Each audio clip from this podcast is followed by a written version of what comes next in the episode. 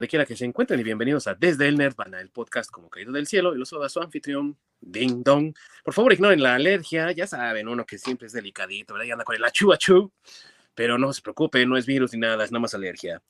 Y el día de hoy, amigos, como todas las veces, tengo dos de mis queridos amigos que me acompañan todo el tiempo en estas aventuras para el entretenimiento de todos ustedes, hablando de temas que nos gustan a todos, lo que nosotros conocemos como la cultura geek, el entretenimiento, la cultura pop, todo aquello que nos llama la atención.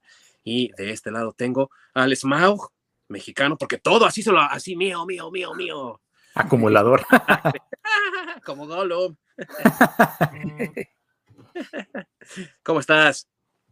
Pues bien, aquí acumulando menos por lo que vamos a platicar ahorita. ahorita van a ver, amigos, porque ya no se acumula como antes. Eh, sí en las lejanías del Canadá. Bueno, y bueno, y también, me vamos a comentar eso, ¿no? Acumuladores o coleccionistas, porque. Ah, sí, claro, también. sí, sí, sí. Y allá en las lejanías del Canadá también, agarrándose de todo, porque ya está a la mitad de precio, mi queridísimo Orc. Por supuesto, aprovechando, porque hoy en día la cartera lo sufre. Sí, lo, y lo sufre uno también. Hay que decirlo así, amigos. Y bueno, lo que pasa es que el día de hoy vamos a hablar de un tema que se ha convertido, la verdad, amigos, en algo muy escabroso. ¿Y por qué estamos diciendo eso? Pues porque lo que empezó como una aventura para muchos de encontrar ciertas piezas, ya sea que colecciones, estampillas, que colecciones tarjetas de, de béisbol o de superhéroes, de lo que sea, ya sea que colecciones figuras de acción, cómics, era un gusto y era un verdadero placer andar por ahí de repente y encontrarte con esa pieza, ¿no? Que era como tu santo grial. Oh, no, esta pieza. No la encontraba por ningún lado y por fin la tengo en mis manos y a conseguirla, ¿no?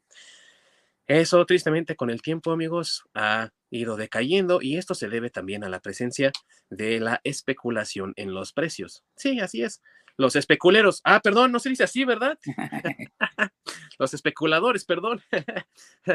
y entonces, este tipo de, pues, como es, amigos, rapiñeros, ¿verdad? Personas que solamente buscan las piezas más raras para ver si por fin salen de pobres, han hecho del coleccionismo algo muy, muy difícil de lograr. Y en tiempos recientes, no solamente los especuleros, amigos, ya también las compañías están entrándole a ese juego. Así que, sin más preámbulo, hoy, amigos, vamos a hablar del lado oscuro del coleccionismo. ¡Comenzamos!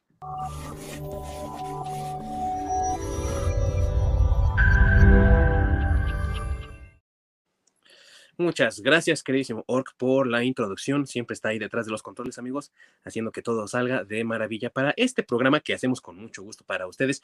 Y por favor, chéquense el rant, ¿no? Que se aventó mi queridísimo Orc la semana pasada. ¿De qué fue, mi hermano? ¿De qué te, qué les dijiste a nuestros amigos ese día?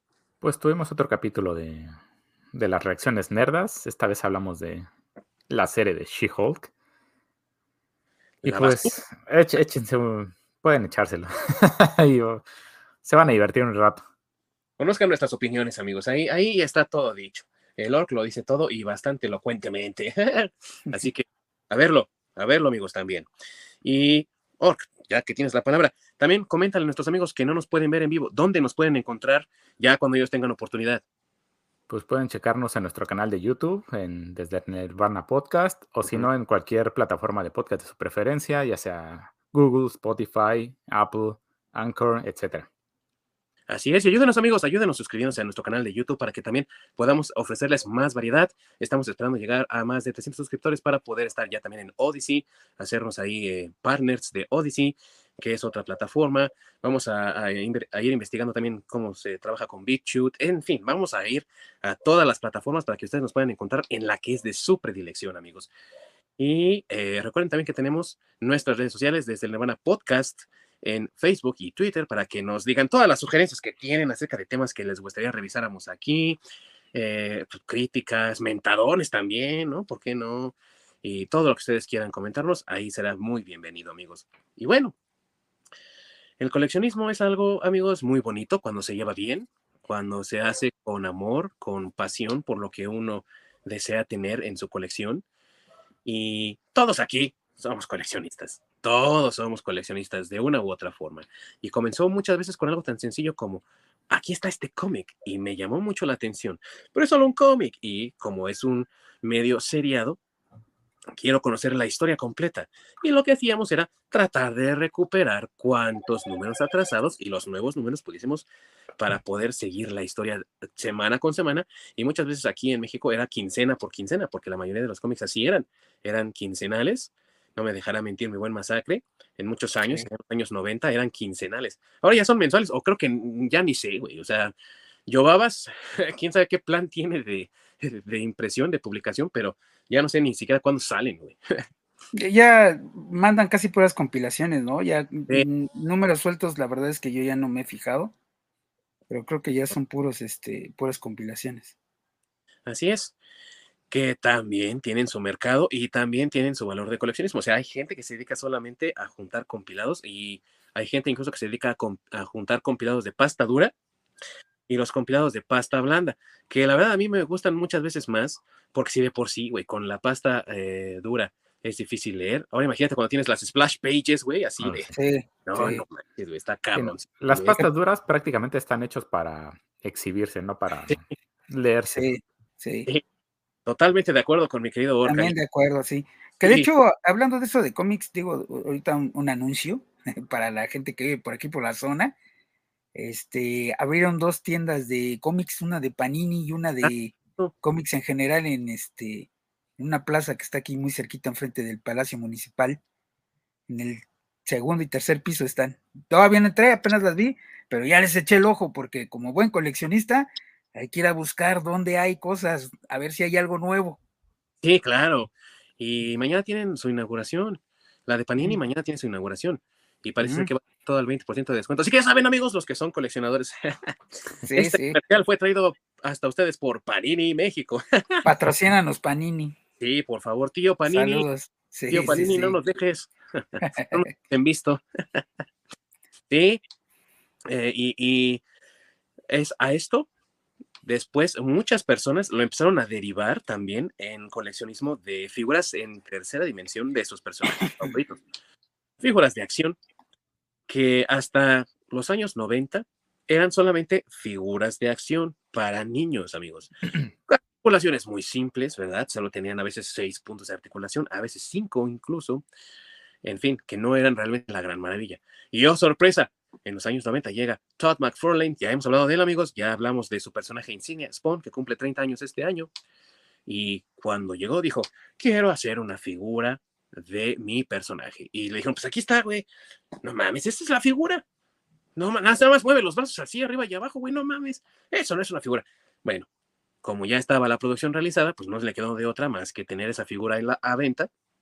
Pero después dijo, estos están bien idiotas. Yo voy a hacer mis propias figuras. Y las hizo con un nivel de detalle, amigos, y con un nivel de articulación que obviamente se convirtieron en el referente en el estándar para muchos otros más. Y viene Toy Biz, que después se convertiría en propiedad de Marvel Comics, y entonces empezarían también con sus mega figuras, ¿no? Que creo que eran como de 11 pulgadas, algo así, que tenían un montón de puntos de articulación, 7 pulgadas, me parece. Y hasta con dioramas, y traían cómics, y traían posters, y en fin. Eh, el coleccionismo, yo diría que con McFarlane hizo un boom tremendo, amigos, que no. Sí, y de ahí saltamos a las figuras de que tenemos hoy en día, ¿no? Como que son las de Hot Toys. Eh, Así es. NECA. NECA y demás, que no son articuladas, pero son unos pinches monstruotes bastante macizos. Sí. Y con semejante calidad de producción. Muy, muy, muy chingón. Y muy caros. y estúpidamente caros. Sí. Y esto también. Sí, adelante, amigo. Sí, iba a decir, como referencia, si vieron la, película de Virgen a los 40, los monos que le critican este, son precisamente estos de los que estamos hablando de Hot Toys y NECA y todos esos, que al, fin de, al final de la película los vende y le alcanza para creo que la boda o no me acuerdo qué tantas cosas compra con, con lo que vende y, y, pues es verdad, ¿no? O sea, si es verdad que esos, esos, esas figuras ya después de cierto tiempo este, valen una buena lana, porque aparte son seriadas y son ediciones limitadas. Así es también. Eh, muchas de estas ediciones limitadas incluso traen el número en la parte de abajo, si es un busto o si es una estatuilla. Y es una práctica que comenzó McFarlane Toys, pero que ah, hizo un boom con Diamond. Diamond es una distribuidora de diferentes artículos relacionados con el mundo del cómic, amigos. Eh, por mucho tiempo fueron la distribuidora número uno en Estados Unidos de todo lo que tenía que ver con cómics. Si tú estabas en Image, si tú estabas en Marvel o si eras de Dark Horse, no importaba. Tenías que pasar a fuerzas por la distribución de Diamond. Ahora ya es diferente, ya hay otras distribuidoras, pero eso le dio a Diamond poder para crear Diamond Select Toys. Que de Toys no tiene nada, amigos, porque son precisamente figuras coleccionables. Algunas de ellas eran articuladas, pero la mayoría son piezas únicas, hechas a mano, que ninguna es igual a la otra. Y obviamente vienen numeradas. ¿Por qué? Pues por eso, de que no son todas iguales a las otras. Entonces, eso generó también ah, un mayor deseo en el mercado de conseguir estas figuras exclusivas limitadas y a precios, como dice mi querido Ork, estúpidamente caros. Yo nunca compré nada de Diamond, amigos. No sé si ustedes se animaron ahí con cierta tienda de reputación dudosa que está ahí por satélite. Saludos, Noriega.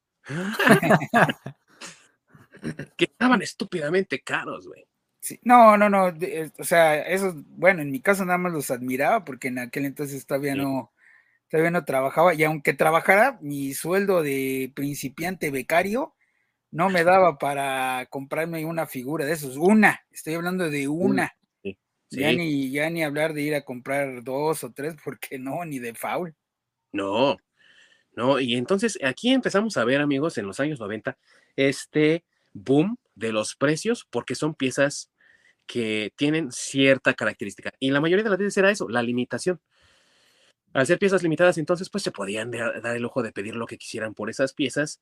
Y aquí es donde tenemos una de las primeras, diría yo, eh, muestras de ese agandalladismo, ¿no? Ese, ese agandalle que hacen ciertas personas, ciertas empresas con los eh, coleccionistas. Y que en los años 90 y en los años 2000 también tuvo eh, una explosión tremenda a raíz de que mucha gente empezó a encontrar piezas de juguetes antiguos como la de la línea Amigo o de la línea que ya hemos hablado aquí, amigos, en, otros episodios de Lili Ledi.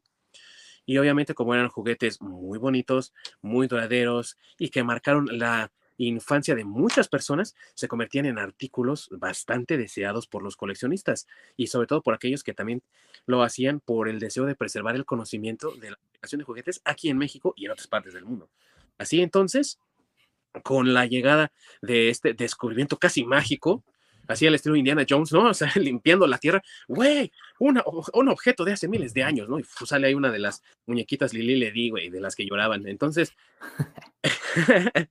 Entonces, con eso, todos los años 90 y gran parte de los años 2000 vieron un boom de que la gente desesperada corría a sus desvanes, corría a sus colecciones antiguas, iba a la casa de sus papás a ver si todavía quedaba algún juguete, a ver si le podían sacar un poco de varo, por lo que ahora conocemos como la venta de nostalgia. Y que yo creo que todos en algún momento hicimos eso, ¿no? De ir a ver, güey, ¿qué tengo en mi colección? A ver si, si puedo sacar un varo, ¿no? yo no, yo sí para que veas jamás he lucrado con, mi propia nostalgia porque son cosas de las que me arrepentiría vender.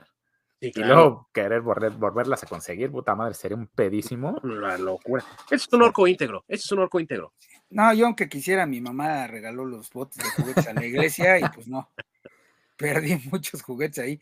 Aunque, este, un poco chistoso porque algunos de ellos que en su momento no guardé en la caja porque pues huevón, este, se quedaron y son de los que tengo varias figuras de Star Wars de aquel entonces eh, y algunos vehículos ahí se me quedaron ya, y ahí los tengo afortunadamente. Este, creo que, creo que ahí tengo una pieza, creo que es de la más valiosa que tengo, de todo lo que tengo, que es este, un Obi-Wan de Lily de Diel, que es cafecito. Sí. Así, que traía todo su capita de plástico. Sí este, y que traía un sable que entraba así como en la muñeca y salía. Ese, pues es el que ahí, el que sobre, de los que sobrevivió, y creo que es la, pieza o el juguete, digamos así, de nostálgico que más, que más valor tiene ahora. Claro, es un juguete que tiene que 30 años, tal vez. Hasta más, yo creo, amigo. Y obviamente, si mi querido Masacre decidiera venderlo, para casarse como el virgen a los 40. podría, fácil, podría casarse, yo creo que hasta dos veces. Sí, posiblemente sí. Fíjate que, bueno, para los que alguna vez hemos coleccionado algo y también a raíz de esto y sobre todo cosas de Star Wars, porque creo que Star Wars es de las franquicias que más sufre de esto de, en cómics, en juguetes, en... Eh, hasta libros, En libros, sí, sí, sí, o sea, todo, todo, todo, creo que es de las, eh, bueno, Star Wars, Star Trek, este, creo que todas esas son de las que más sufren de, esto del coleccionismo, porque acá rato hay ediciones que de la Vintage, que la Black Series, que etcétera, etcétera, etcétera. Y este, pero creo que muchos o los que juntamos cosas o coleccionamos cosas, creo que lo hacemos más como dice Lord, más por la nostalgia, más por una pieza que, que realmente queremos o que te trae unos recuerdos, no lo sé, hay muchas, muchas cosas por las que la gente empieza a coleccionar, pero que realmente no lo hacemos por el, por el negocio, ¿no? Porque aparte, el que una, una pieza tú te la compres ahorita no quiere decir que mañana va a valer el doble. Para que eso suceda, tiene que pasar, creo que mínimo unos 30 años.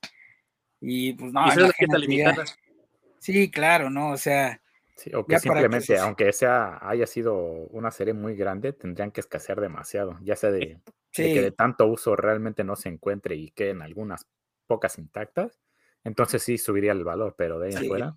Sí, para hacer un negocio así como mencionan de, vender una pieza y que esa pieza te alcance para una boda, pues tienen que pasar como unos 30 años o algo así para que sea una pieza eh, ya descontinuada, ya rara y demás. Y aún así, creo que mucha gente, un coleccionista de hueso colorado, creo que no la vendería. O sería muy difícil, sería de las últimas cosas que, que se desharía en su vida.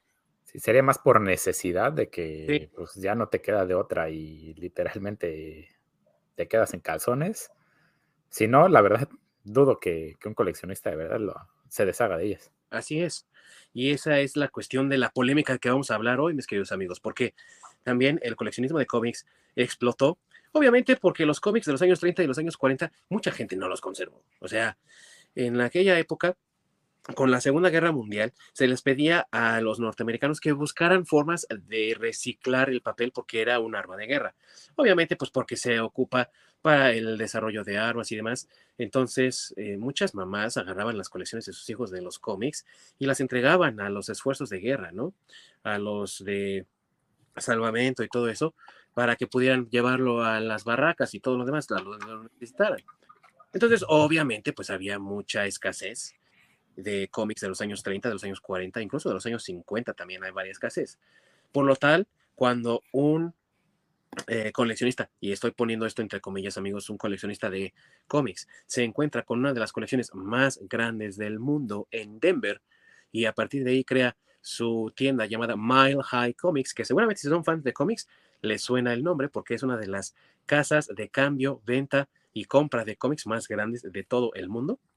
Mucha gente lo cuestionó. Güey, pues si no que eres muy coleccionista, ¿por qué quieres vender tanto cómic viejo que hay en esa colección? Y ha hecho muchos intercambios. La colección ya no está tan completa, por lo que yo supe, dado que al principio sí como que dijo, sí, los voy a vender y a la chingada. Ya después como que reflexionó dijo, güey, no manches, mejor la conservo, ¿no? Y casi que Mile High se convirtió en un museo por conservar esta colección grande de cómics.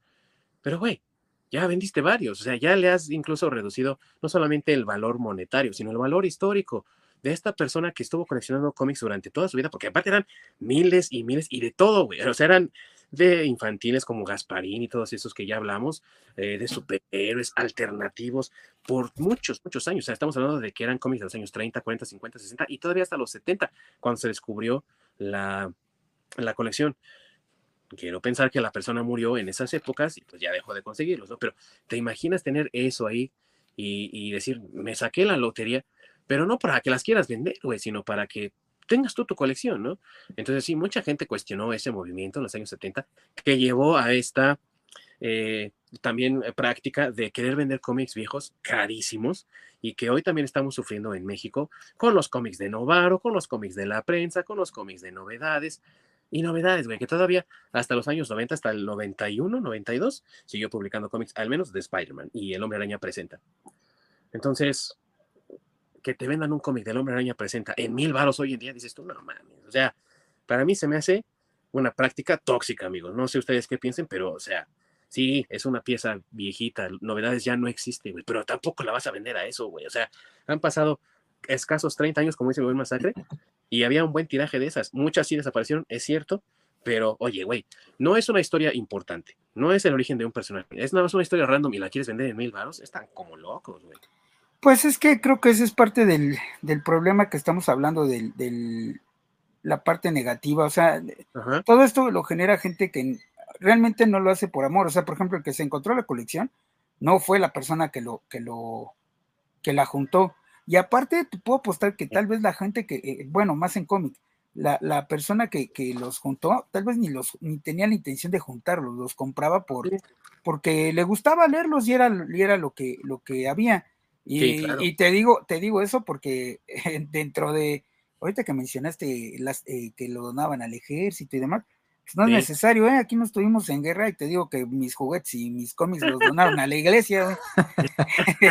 Entonces, este. historia triste, amigos, vean nuestro programa especial de los juguetes en México, donde Masacre nos cuenta su historia tan triste y desgarradora de sus juguetes perdidos entregados a la iglesia. Así es. Y de cómo el padre Amaro es millonario hoy en día.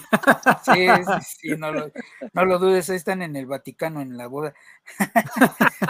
Este, bueno, pero eh, por ejemplo, en el caso de los cómics, porque también yo tenía botes de esos de ropa, se puede decir, llenos de cómics, que yo en realidad, eh, pues no los cuidaba como tal. Digo, ahora los cuido más porque sabemos que es papel, que con el tiempo se deteriora, el polvo, etcétera, ¿no? pero en aquel momento, pues cuando era más joven, cuando era niño, porque igual también tenía cómics de Gasparín y de la pequeña El Blue y de Memín Pingüín y etcétera. Capulinitas, sí, de verdad sí tenía capulinitas y todo. Bueno, digo, la gente que lee cómics me va a entender, ¿no? Empiezas a comprar uno y uno ya no te satisface porque te lo echas muy rápido y entonces empiezas a comprar otro y otro y otro y al rato tienes de todo. Entonces yo así tenía, tenía condoritos, tenía este, bueno, hablando de cómics mexicanos, pues tenía fantomas, tenía panteras, tenía este calimanes, todo eso, porque pues era lo que vendían en los puestos de, revistas, tal cual. Y, te digo, realmente en ese momento tú no lo piensas como una colección, sino simplemente, pues son los cómics que vas comprando, que los vas leyendo al día al día y ya cuando te das cuenta tienes un montón y un cerro de, de cómics, que si hubieran llegado hasta esta época, pues valdrían una lana, como dices. Yo sí tendría cómics de, novedades, de editorial Novaro, de, pues, porque eran, eh, ahora sí que era la época. Sí. Entonces, como dices, muy random, pero pues ahorita sí, a como han hecho el mercado, como se ha vuelto el mercado, eh, híjole, no dudo que tendría por ahí tesoros. Tenía incluso familia, de la familia Burrón, fíjate, tenía varios de la familia Burrón. Sí, y eh, también el, hecho de que pues conforme van muriendo los creadores, también ciertas historias se van haciendo más populares. Eso es algo que no se puede negar. Eh, tras la muerte de doña Yolanda Vargas Dulce, de quien hablamos también cuando hablamos del cómic infantil, tras su muerte, pues obviamente el primer memín pues se vendió, y eso me acuerdo mucho en las noticias, ¿no? Que se vendió bastante caro el primer memín, eh, no el de eh, el que salía en Pepín, el Pepito, ¿no? El que era como complementario, sino la primera, primera historia de ya Memín como tal, con su propio título, ¿no?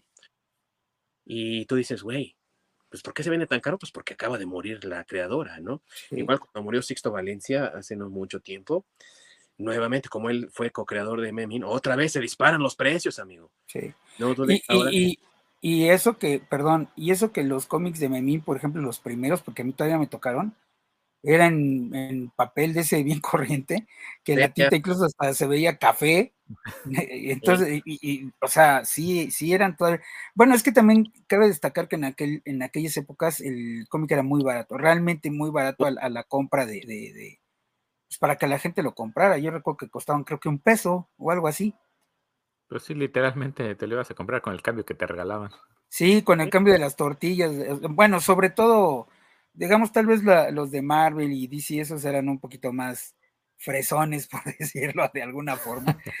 Pero si te comprabas un, un Memín Pingüín, un, incluso un Lágrimas y Risas o este, algunos condoritos, algunas de esas cosas que sí eran muy baratas, o sea, la gente era, sí lo consumía, realmente sí lo consumía. y en cantidades descomunales. Entonces había tirajes muy largos, muy grandes. Eh, muchos de esos sí se perdieron, obviamente, no, ya no hay, pero también eh, creo que hay que darle como cierta medida, cierto, cierta dimensión a las cosas. Y es que aquí el mercado mexicano está muy descontrolado porque trata de emular al mercado norteamericano, pero sin hacerlo bien, ¿no? Hay una guía no oficial que digamos que es el, entre comillas, libro azul de los cómics en Estados Unidos, que por muchos años fue publicada junto con Wizards y con Previews, y que la revista Wizards, ¿no? Y que te ponía ahí listas de precios que fluctuaban mes con mes de ciertos títulos, a raíz de muchas cosas, ¿no? Como decimos, muertes de creadores, eh, orígenes, ¿no? Historias de origen, eh, o, o, incluso tirajes bastante grandes, pero que tuvieron que ir a segunda impresión, y entonces la primera se vuelve más cotizada. Un ejemplo muy claro fue en el año 2000, cuando publicaron en Marvel Ultimate Spider-Man, y el primer número se fue, pero rapidísimo, tuvieron que hacer un segundo tiraje, y entonces si tú consigues hoy en día un cómic del primer tiraje, es carísimo, pero carísimo. No te vayas tan lejos, la muerte de Superman, que ahorita estamos al 30 aniversario. Mm, sí. Eh, va a salir una reedición, creo, con dibujos nuevos, que sí la voy a comprar. Maldita la colección. Eh, creo que sale el otro mes, si no me equivoco. No, se, híjoles, creo que sale, sale en noviembre, porque. O sea, ya. Sí, pero no me acuerdo qué día, porque sí, también yo este, quiero comprar esa edición. Que viene la edición con este, con la bolsita y con, con la bandita, todo bien, es la que quiero, sí. Que es la, es la buena, es que a eso iba. Qué bueno que me este recordaste. ya se me estaba olvidando. Este, sí, y es que eso es a lo que iba, ¿no? Aquí en México, este, la muerte, bueno, eh, para los que nos tocó vivir esta época, que creo que aquí fuimos los tres, ¿no? ya, ya ustedes también ya no están tan chavos. Este, si recuerdan, hasta fue un evento que salió hasta en las noticias.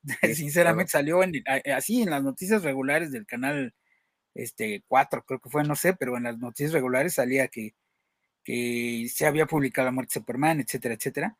Este, si tú tenías esa saga original, sin que fuera el primer este, compilado, este, hijo, pues te, eh, pues tienes un tesoro si todavía lo tienes. Incluso lo que mencionas ahorita, la de la bolsita, es, está emulando a el número eh, donde sale la muerte de Superman tal cual, que eh, estaba bien bueno. No sé si la bolsita nueva va a ser así, pero era una bolsita negra con el escudo de Superman que traía el número donde Superman moría, la edición del diario El Planeta con la ah, foto de Superman, la banda, sí, claro, la banda negra, ah, sí, porque era la edición del, diario El Planeta escrito por Luis Lane, y si era un artículo de Luis Lane ahí con, como si fuera un, este, un periódico eh, normal, se puede decir, este, la banda negra con el escudo de Superman así chorreando sangre, y ¿qué más traía? Eh, me parece que sí, sí, la banda negra, sí, para, para ponerte con el escudito en rojo de Superman así chorreando sangre así. Y este, me parece que era todo lo que traía, que en ese entonces estaba carísima Recuerdo que tuvimos que ir a nosotros a, lo más, bueno, porque obviamente nada más era la edición este, norteamericana, no era la edición, no había edición mexicana así. Este, en México salió solo ya una compilación de todos los números, porque obviamente no los vendieron de forma regular, era, eran otros tiempos. Este, pero los números, como yo les decía, que empezamos a comprar, eh, bueno, mi generación que empezó a comprar, normalmente íbamos a tiendas especializadas o en este caso al Bazar de Lomas Verdes, porque el ah, Bazar de Lomas Verdes tenía un, par de locales que vendían cómic. Y recuerdo que ahí fui con un, amigo muy querido a, conseguir esa edición de, de, La muerte de Superman. No sé si la reedición va a ser igual, pero ahorita eso te cuesta, hijo, y más si la bolsita viene cerrada, ¿eh? Porque ah, es otro detalle. Sí, si nunca la abriste, que yo no sé quién se resistía. Bueno, sí, la gente, y volvemos a lo que comentabas de los, de, estos, estas personas eh, es, especula, que, que cuando salen ese tipo de cosas van y compran, que tienen esa regla, ¿no? De comprar tres, tres, este, ah, sí. tres, tres piezas de la misma, una que van a abrir, una que nunca van a abrir y una que van a vender. Sí. Y eso es este, los, los que son decentes, por decirlo así, porque hay unos que llegan y yo creo, me los imagino como las películas esas, cuando llegan con el carrito del súper y agarran los estantes y así todo para adentro, órale. así, así se me figura. Sí, por eso hoy en día ya este, en muchas tiendas limitan el, la cantidad que puedes comprar. Normalmente te dicen este, uno por persona o dos por persona a lo mucho. Para tratar de contravenir ese tipo de prácticas de las que está hablando ahorita me quedo masacre, mi bueno, porque se ha convertido en algo realmente obsceno hoy en día, ¿eh? Estamos hablando de que hay gente que lucra con, pues con una necesidad. Digo, a fin de cuentas, cada persona es diferente y no sabemos si a lo mejor esa persona necesita ese, ese número, ese cómico, esa figura, para sentirse bien consigo mismo, para ver su colección completa, sentir que algo ha hecho, ¿no? No sé. Y es, a fin de cuentas es una necesidad, ¿no? Y tú estás ofertando el satisfacer esa necesidad, pero cuando lo haces a precios de verdad que son astronómicos y ridículos. O sea, hay gente que yo creo que en Estados Unidos pensaba que se iba a pagar la universidad completa con un muerte de Superman, ¿no? Y lo mismo pasa aquí, o sea, aquí tú ves güeyes que te quieren vender la edición de, de novedades, güey, de actos de venganza, por ejemplo, ¿no? Y no está ni siquiera completa. Y dices tú, ¿cuánto por el número tal de actos de venganza? Que es una de las últimas que publicó, una de las últimas historias que publicó novedades aquí en México de Marvel. 500 pesos. Dices tú, vámonos a la chingada. Es un simple número, güey. Un número. Que hoy costaría, hubiera costado 50 centavos. Están locos. O sea, ¿cómo, cómo creen? Lo que pasa es que creo que, bueno, eh, aquí en México, por lo menos a mí lo que, o bueno, esto lo voy a hablar desde mi experiencia, desde la parte que me tocó ver, este, antes, digamos, unos tal vez 10 o 15 años atrás, eh, como que incluso el mismo comerciante, por decirlo así, no sabía lo que tenía, o sea, todavía podías ir a un mercadito sobre ruedas y encontrarte esa, esa figura de acción que te hacía para completar y todavía te la vendían en, pues dame 50 pesos, dame 20 pesos, ¿no? Este, igual con los cómics, ¿no? O sea, dame tanto. Y era, era, era algo que tú vivías y que en realidad no era el valor de lo que te dieran, sino era el ir a buscar la pieza, eh, te digo, ir todavía al mercado, al mercado sobre ruedas, ahí a donde venden los, los, este, los cuates que venden de todos los, los triques, porque venden, no, venden solo juguetes, venden este herramientas, venden un chorro de cosas, ¿no? Así que, que, ya son usadas, sí, el por mayor, los, el ropavejero, digamos así, ¿no? Que va y pone ahí a vender lo que, lo que consiguió. Y, y, todavía eso era, eso era lo padre, ¿no? Podías ir a ese tipo de lugares a encontrar cosas, o incluso te ibas a, la, a las jugueterías y este, y ahí le rascabas, y a lo mejor a veces en el estante, así hasta atrás encontrabas algo, todavía así viejito y todo, como que no estaba tan, tan eh, en la mente de los comerciantes esto de, la reventa.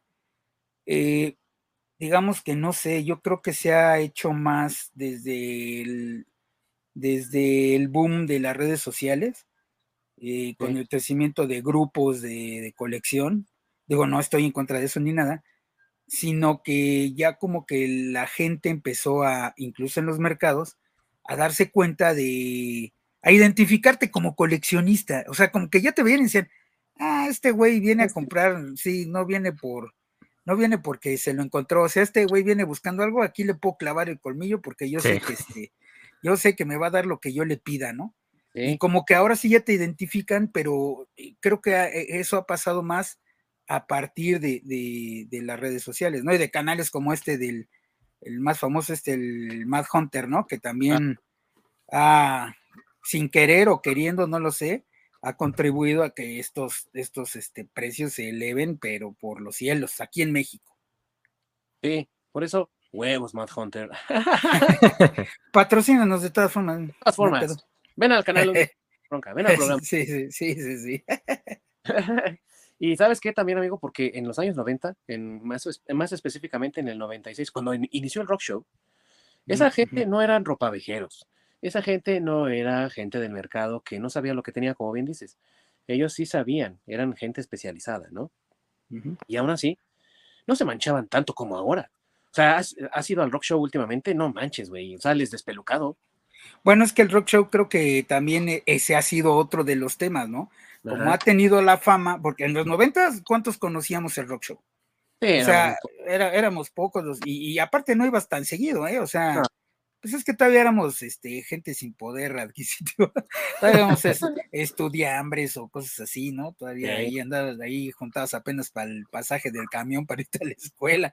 Entonces, este, pues sí era muy, muy difícil irte a, comprar algo ahí, aunque no estaba tan caro, pues sí era un lujito. Bueno, sigue siendo un lujo, pero creo que en ese entonces todavía con el salario de un estudiante o de un trabajador de McDonald's o así, pues no juntabas mucho como para comprarte algo así manchado, pero creo que eso era lo bonito, ¿no? De, lo que le sufrías para para juntar, para comprarte el libro, el disco, el, el, muñeco. Bueno, es que coleccionable estamos hablando de que se pueden coleccionar, creo que todo se puede coleccionar. Todo se puede coleccionar. Así es, pero si tú buscabas, bueno, creo que hay varios tipos de, coleccionistas, entre ellos están los completistas. Y los completistas creo que son los que más pagan por y que más buscan la pieza específica para completar una serie, completar un. Un, juego o algo. Y entonces, este, creo que eso era lo bonito, ¿no? Buscarlo, encontrarlo y bueno, cuando lo encontrabas más barato, pues era como dices, ¿no? El santo grial. Me mm, encontré tal pieza bien barata. Entonces, este, pero como tú dices, ahora después de esto, ya que el rock show empezó a agarrar fama porque encontrabas cosas muy chidas y no tan caras, pues ya la gente, digamos que yo creo que más bien se empezó a invadir de otro tipo de especialistas en, en, en, los coleccionables, ¿no? Chaquillas. sí, sí. Porque incluso, incluso son los que te venden, es donde encuentras las piezas raras que son los, ¿cómo les dices, este Dingdo? ¿Qué? ¿Especuleros? sí, creo que ahí es donde los encuentras ahora, por ejemplo, en el rock show. Sí, ya por montones, ¿eh? Ya todos son especuleros y son muchas veces gente que no empezó, como dices tú, en el negocio, que no son ni completistas, ni coleccionistas, ni casuales, son simplemente como vampiros o buitres que van a ver sanguijuelas aprovechan. Sanguijuelas, bien dicho, mi querido Orc. Nada más van a ver de quién se aprovechan y van a ver si ya con eso pueden pagar la renta de ese día, de ese mes. Y es realmente triste de ver, amigo, porque están ahora ya abusando de las intenciones de los coleccionistas. Hay canales que han ido a, comprar cosas al, al rock show y los ves comprando figuras están bastante maltratadillas o que están incompletas en 400, 500, 600 pesos, 1000 pesos. Dices tú, no manches, güey, o sea, estás pagando un montón de dinero. Entiendo que la pieza es vieja, pero ni siquiera está completa. Eso es a donde, donde yo, la verdad, amigos, me hace mucho ruido. O sea, yo creo que todos en algún momento hemos comprado figuras de segunda mano o cómics de segunda mano, pero, o sea, yo sí me fijo por lo menos que el estado esté bien. Porque te lo puedo decir que Estados Unidos no te hacen ese tipo de jaladas. Lo que pasa es que eso iba, es precisamente ese punto que estás tocando, ese iba. Como tú ya bien lo mencionaste, creo que aquí en México lo que están, eh, se trata de emular lo que sucede en Extranjia, en Gabacholandia, en Canadá, porque también Canadá lo hace. Pero un poco raro porque son raritos. Sí, un poco raro porque son raritos, exacto, pero ellos sí tienen una especie de órgano regulador, entre comillas, que te califica tu pieza, ¿no? Eh, eh, o sea, incluso te la, puedes encerrar en un, este, te la encierran en una cajita de acrílico con una calificación que va del 0 al 10 y dependiendo del estado de la figura es como tú puedes, el dinero que tú puedes pedir por esa figura, ¿no? Sí. Eh, incluso ya sabemos que si está dentro de un blister, o sea, que todo el mundo le hace burla en las películas y en todos lados, pero es verdad, o sea, si está todavía dentro de su blister, este, sin abrir, pues vale todavía más caro. Y si todavía el blister trae el precio ahí, el etiquetado del, del no sé, del Kmart, que ya no existe, o del, eh, del Walmart, o del Toy R Us, o yo qué sé, sobre todo esas tiendas ya que ya no, que ya no existen. Ya no existen, este, sí. Todavía vale más. Y todavía si el blister está en buenas condiciones y tiene ese, el precio y tiene, o sea, si está así como nuevo, casi casi se puede decir, todavía vale más, pero si hay una entidad que te califica todo eso. Incluso hay revistas especializadas que te califican eso. Y aquí en México no, por eso pasa lo que dices, ¿no? O sea, ah, pues aquí está un He-Man de el que le da vuelta el escudito, pero ¿qué crees? Ya tiene todo el cabello despintado, el escudito también ya está despintado, ya ni siquiera gira. Y este, eh, eh, y pues así como está, te lo voy a dar en mil pesos, güey. Pues, eso, güey. Te, te, lo doy en mil quinientos. Este, si tengo que ir yo a quitárselo a mi perro que lo deje de morder, casi casi. Y sabes qué, que ahora ya, ya, ni siquiera saben qué es lo que están eh, justificando para esos precios. Te voy a decir por qué. Porque de tiempo para acá ha habido un surgimiento de canales, por ejemplo, de Master ahorita. Y estos canales han tratado de darle, eh, seguir con la pista de ciertas piezas porque tienen ciertas variantes. Eh, como saben, en los años 80 Mattel no tenía un centro de creación de figuras nada más. O sea, las figuras se creaban en muchas partes. Tenían fábricas en Estados Unidos. Fábricas aquí en México había dos. Una en la Ciudad de México que eh, distribuía al mercado mexicano y otra en Tijuana que distribuía exclusivamente al mercado norteamericano. Tenían en Taiwán, en China, en Francia, en Vietnam. Es decir, había por todos lados. Entonces, las piezas, algunas, tienen ahí hecho en Taiwán, hecho en México, hecho en Francia y tienen ciertas variantes dependiendo del tipo de plástico que ocupaban. Entonces, a lo mejor la espada de He-Man es un poco más eh, oscura en la versión de Francia que en la de Taiwán, ¿no? Entonces, cuando tú llegas al rock show, por ejemplo, y preguntas cuánto por el He-Man que se le bota el pecho, ¿no? Como dice Masacre. Mil varos es la que viene de Taiwán. Dices tú, güey, no sabes lo que estás diciendo. O sea, tú nada más viste un video de esos de Matt Hunter o alguno de esos pendejos y ya crees que ya sabes cómo vas a evaluar y a cómo vas a vender la figura. O se puede ver a los del precio de la historia. Güey, las de Taiwán son las que más hay, güey. Las de Taiwán son, hay un chingo, y de Francia también.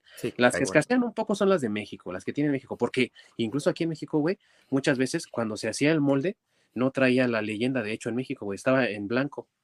Y muchas otras veces también traían el de Taiwán porque pues eh, había mucha demanda, güey. Entonces pedían moldes a todos lados y sí, te lo presto, güey, pues somos todos prácticamente la misma empresa, ¿no? Entonces, eh, cuando hacen esta, este tipo de evaluaciones, te dicen, es que, güey, es la de Taiwán, mira, aquí viene. O sea, vete a hacer pendejo a alguien más, güey, porque a mí no me lo vas a hacer. O sea, a eso es a lo que yo también me refiero con el coleccionismo serio, ¿no, amigos? Que mm. cuando eres coleccionista serio, sabes qué es lo que quieres y sabes sus condiciones y especificaciones. Y esta gente no es coleccionista serio, son especuleros que lo único que hacen es tratar de lucrar con tu necesidad o con tu fanaticismo o con tus deseos de tener una pieza y lo hacen creyendo que te hacen tonto. Que porque ya vieron al Mad Hunter diciendo alguna pendejada o al Eterno Toys o alguno de esos güeyes, ya saben de qué están hablando, güey. Y no tienen ni perra idea, güey. Sí, básicamente abusar del, pues, de los coleccionistas como tal, ¿no? Sí, así es. Sí, y, es aprovecharse del, hobby de la persona, ¿no? Porque en realidad los que alguna vez coleccionamos algo, pues es un hobby. Y, bueno, también aclarar, ¿no? Un, coleccionista no pues, digo, no es necesario que seas un coleccionista de hueso colorado y, meterte, o sea, te puedes considerar coleccionista si quieres hasta cuando compras el álbum de Panini y estás juntando las estampitas del mundial, eso es ser coleccionista. Sí, de hecho, justamente yo así inicié de como coleccionista con cuando iba en la secundaria, cuando salieron los de Dragon Ball. ¿Los de Dragon Ball de Panini? Los de Dragon Ball Z, justamente, este, no, no me acuerdo si era de Panini. No me acuerdo. según yo, no, no, era Panini, ¿no? Panini no era. No me acuerdo, güey, pero sí era, eh, los de la secundaria también me acuerdo. Pero sí, me acuerdo que en la secundaria empecé a coleccionar los, este, los álbumes de justamente el de Dragon Ball Z y que había, no sé si a ti te pasó, pero muchos de nosotros estábamos obsesionados porque cuando agarró popularidad eso de los álbumes fue con el de Dragon Ball Z, güey. Pero ya había pasado el de Dragon Ball. Entonces muchos de nosotros no teníamos el de Dragon Ball, güey, y era un pesar para poderlo conseguir y dónde lo podría conseguir. Exactamente, sí, de eso de que ibas al, literalmente ibas a una papelería a comprar los sobrecitos. O a buscarlo a varias papelerías porque te faltaba la número X, ¿no? Sí. Fíjate que, este, no, bueno, yo qué les puedo decir, o sea, yo tengo por ahí, y, y si lo encuentro ahorita se los enseño, este, tengo el, el, álbum del Mundial de México 86 ah, ah, y lo tengo lleno, ¿eh? Y lo tengo lleno. Y no es Panini ni no es nada, de de los álbumes que salían de esa época. ¿Quién, ¿Quién producía esos álbumes? Porque según yo, era, el de Dragon Ball no era Panini. No, no, no, yo no recuerdo quién era. Es que, híjole, había muchos, bueno, antes, Panini ahorita son como los más famosos, pero antes eran, no sé, cualquier hijo de vecina, cualquier editorial ahí te sacaba los, el álbum de, de, de, que ni siquiera tenía pegamento las, las estampitas, o sea. No, tú les tenías que poner pegamento. Tú tenías, ajá, y tú las pegabas y así. Y este, tengo ese, ese completo y también tengo casi completo el de las Pepsi Cards. Y digo casi completo ah, porque me faltan como, como dos, dos hologramas. Entonces, este, sí, digo, yo, yo sí soy de esas personas que empezaron a coleccionar ese tipo de cosas. Ahorita ya colecciono, bueno, más bien ya, ya dejé de coleccionar. Lo último que estaba coleccionando eran este, los Star Wars Black Series. Empecé a comprarlos porque valían lo que dijimos, ¿no? Valían 200 pesos, 250, 300, se fueron escalando viene Disney, compra la franquicia, porque no solo son los especuleros, ¿eh? también son las empresas Hasbro, Disney. Eso no. Ajá, sí. este, ellos empezaron a subir las, las, piezas y ahorita ya una de esas, el precio base, por decirlo así, eh, son 550 eh, pesos. El precio base estoy hablando, de una pieza que no es rara o una pieza que no es como un poco más grande, porque tienen unas un poquito más grande, que valen 700 pesos. Entonces, eh, digo, ya obviamente eso si lo encuentras, si tienes la suerte de que fuiste al súper y lo encontraste así, ¿no? O alguna juguetería lo encontraste, sí, porque ya vuelvo a lo mismo en los grupos y todo eso, ya se elevan estratosféricamente los precios. Entonces ahora, eh, digo, no he podido deshacerme del coleccionismo porque siempre haces esta pieza y ya, ya no vuelvo a comprar. Y bueno, esta sí, ya, digo, y ahorita yo lo que he estado coleccionando son las miniaturas de, de Whiskits, de, de, Calabozos y Dragones. Y bueno, como ustedes ya saben, ahorita ando sobre una pieza que les prometo que voy a hacer el unboxing nada más que me la pueda comprar. Aquí en Hermana Exclusiva, amigos. Sí, claro que sí, ¿eh? pero, pero este, híjole, es que esto de ser coleccionista, híjole, sí, es un, sí se te vuelve un vicio, porque si haces esto ya, ya no voy a comprar. Pero te aleja de las drogas. Pues sí, y de, pues sí, porque nunca tienes dinero. Oye, pero amigo, lo que estás diciendo tú, un Marvel Legends 500 pesos, no mames, o sea, un Marvel Legends, estoy de acuerdo que las piezas de Marvel Legends son muy bonitas, pero no valen 500 pesos, amigo, o sea, se, se la vuelan con esos precios eh, eh, estratosféricos también de ese lado de Marvel, no solamente con Star Wars, que tú dices, oye, güey, 500 pesos, no manches, güey, o sea, ¿qué, qué culero, la neta, que los hijos del Tenoch Huerta no reciben pensión, güey, porque ni siquiera les alcanza para comprar una figura de su papá y jugar con él, güey, porque no lo ven. Sí, ese, es otro problema también gigantesco que empezó a surgir recientemente, donde las mismas empresas son las que ya también están abusando y se están pasando de culeros. Sí. Y no solo eso, sino los subsidiarios o todos aquellos que pues compran los productos y los revenden básicamente, como Walmart y demás pero bueno, digamos que más sería el, como tiendas de cómics y cosas así. Porque pues, un ejemplo simple, ¿no? Este, no creo si lo había mencionado en un programa anterior, con los Funko, que las piezas especiales, eh, Funko las envía, digamos, de manera aleatoria. Random, sí. Sí. Entonces lo que hacen estos cabrones son compran un este, bonche de 20 figuras y ahí punto que te llegan de entre una y dos especiales. Esas las apartan, las demás las venden a precio normal y las especiales pues te las terminan cascando en tres veces el, valor que debería de ser. Cuando los ves literalmente en la página fuente, en la página de, de Funko, donde el precio pues, en teoría debería ser el mismo. Claro. Y, los, perdón, iba a decir eh, que a veces los mismos empleados de las tiendas, ¿no? Los separan, e, exactamente. los esconden y se los llevan saliendo la, saliendo terminando su turno. Y luego te los quieren, bueno, luego ya ellos se encargan de vendérselo a alguien más y ese alguien más te lo venden, hijo, no sé. Tres o cuatro veces el precio. Sí, en un riñón o a cosas así. y no sé si le pase a Orc porque las tiendas obviamente allá son diferentes, pero en Estados Unidos, por ejemplo, tiendas como Target, tienen sus exclusivas, ¿no? Y entonces, si tú quieres completar tu colección, tienes que ir a Target y tienes que comprar la exclusiva ahí, y tienes que comprar la exclusiva de Walmart, y tienes que comprar, o sea, te la pasas brincando de tienda en tienda porque cada tienda tiene su propia exclusiva, güey. O sea, dices tú, no manches. Y que son provocadas por las mismas compañías. Hasbro es también de esas que, hacen, y mira, yo les iba a poner de ejemplo. Yo, yo tengo esta figura, eh, esta, de los Black Series, ah, cuando, estaba, cuando estaba juntando. Mm, con Pero, Arturito. Un Arturito, sí. Pero esta es de las primeras piezas que salieron. Esta pieza yo la conseguí en el super, en 250 pesos creo que me costó. Algo así, algo por el estilo. Ahorita, eh, ah, y esta es previa a que Disney comprara este Star Wars. Lucasfilm, sí. Ajá. Entonces, este, esta pieza ahorita, ahorita, anda alrededor de los 2.000, 2.500 pesos. O sea, ¿cómo puede ser? Y, es una pieza que, nada más porque sí es un tiraje, este, corto. Eh, corto, por decirlo así, porque fueron de las últimas piezas que todavía sacaron con, eh, ah, que todavía eran como Hasbro, Hasbro con licencia de Lucasfilm y no con licencia de Disney. De Disney, sí. y, y, digo, a mí se me hace, como tú bien dices, así ridículo, ¿no? O sea, yo, de hecho, yo la compré porque estaba barata.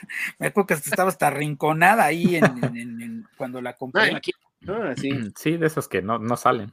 Así es, y entonces, este, o que a lo mejor alguien la había apartado, porque también me acuerdo que era el único. y este. El apartado a alguien, güey. Sí, le quité el apartado a alguien, pero este, esta pieza, pues, digo, a mí me costó 250 pesos, digo, anda como en 2500 ahorita. O sea, se me hace como increíble porque esta pieza no tiene tanto, tendrá tal vez unos cinco años. Sí. Y, o sea, se me hace increíble que eh, cómo o cómo el cómo no está tan o cómo no está regulado esto de los precios de las piezas que se disparan, o sea, e, esto está súper disparado y claro, yo no la vendo.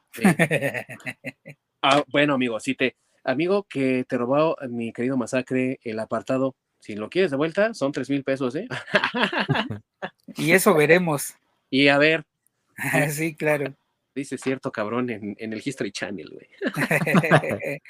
Pero te digo, yo tengo todavía de estas piezas, por ejemplo, que eran, eran eh, Hasbro, bueno, siguen siendo Hasbro, pero con licencia de, Lucasfilm.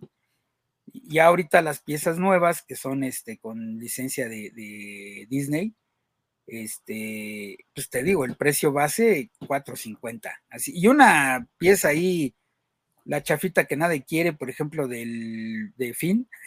La, mira, foto, la Laura de cabello morado, güey, que tampoco nadie quiere, güey. Eh, sí, exacto, esas son las que valen este ese precio, ¿no? Porque ya, ya, ya si quieres, no sé, el Darth Vader, que hay un Darth Vader muy padre que este que es como fluorescente pero es como el, cuando el emperador le echaba los rayos. Ah, sí. Y lo que es fluorescente es así como el, esqueleto que se veía ahí en la película, está muy padre, pero no, también igual ya, ya están imposibles esas piezas de comprar. Sí, hablando de esto de la colección, curiosamente, hace unos días el Doc Brown, este ah, Christopher, Lloyd, Christopher Lloyd y este Michael J. Fox abrieron una tienda de este Back to the Future. Sí, de ropa, ¿no? Ayer, ¿no? Sí, ayer o antier, no me acuerdo. Sí, por ahí, sí. Hay, hay algunas este, partes, bueno, unas este, piezas de ropa bastante interesantes. A lo mejor y voy a comprar el de el del doc, dice 1.21 gigawatts.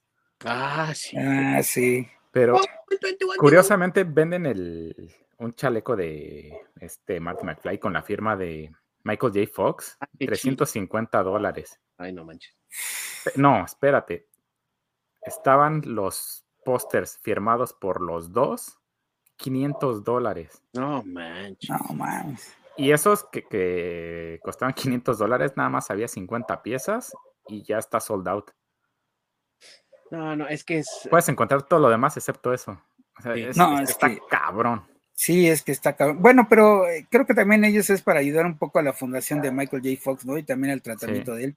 Sí, pero lo, que, se me hace curioso. Sí, se los pago, güey, no importa. que se salve el Michael. La parte más, el, artículo más caro que había fue el que voló. ¿Y fue el chaleco?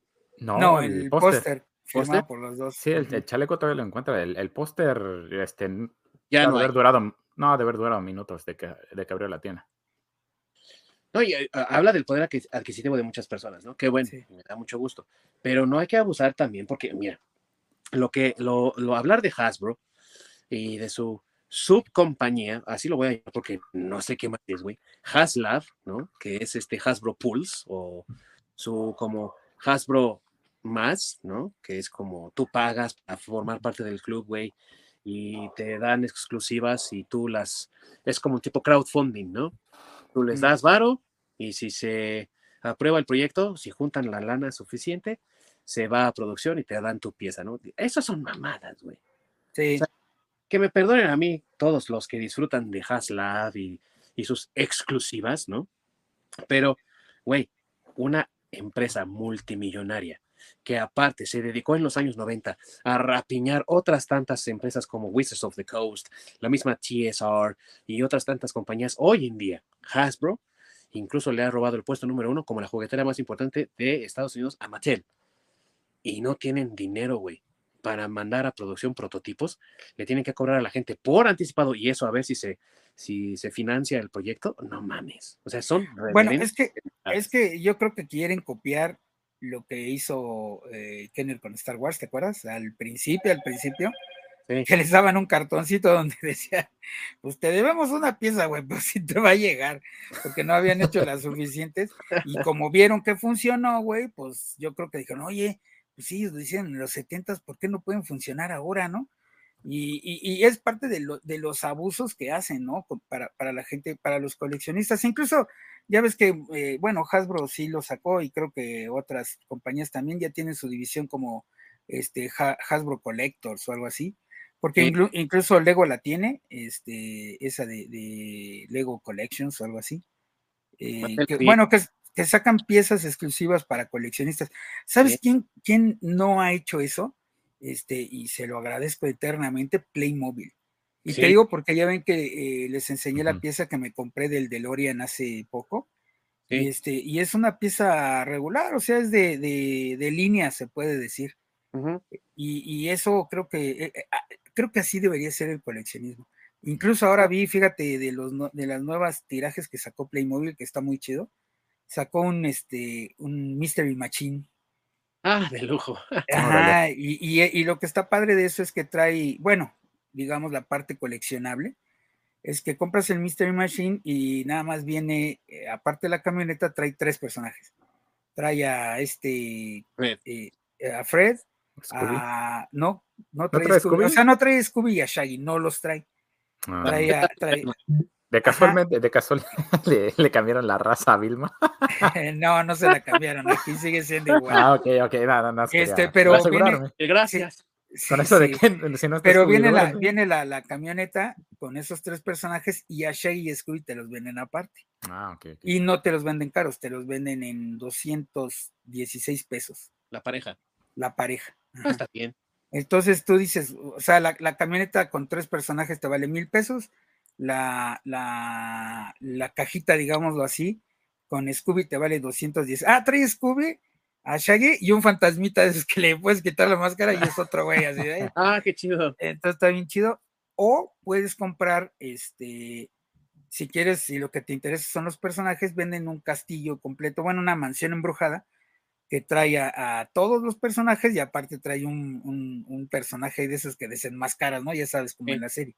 Entonces, pero eso creo que está bien, ¿no? Te venden cualquiera de los tres sets, no te los venden tan caros y creo que eso sí vale la pena, son cosas que sí vale la pena coleccionar.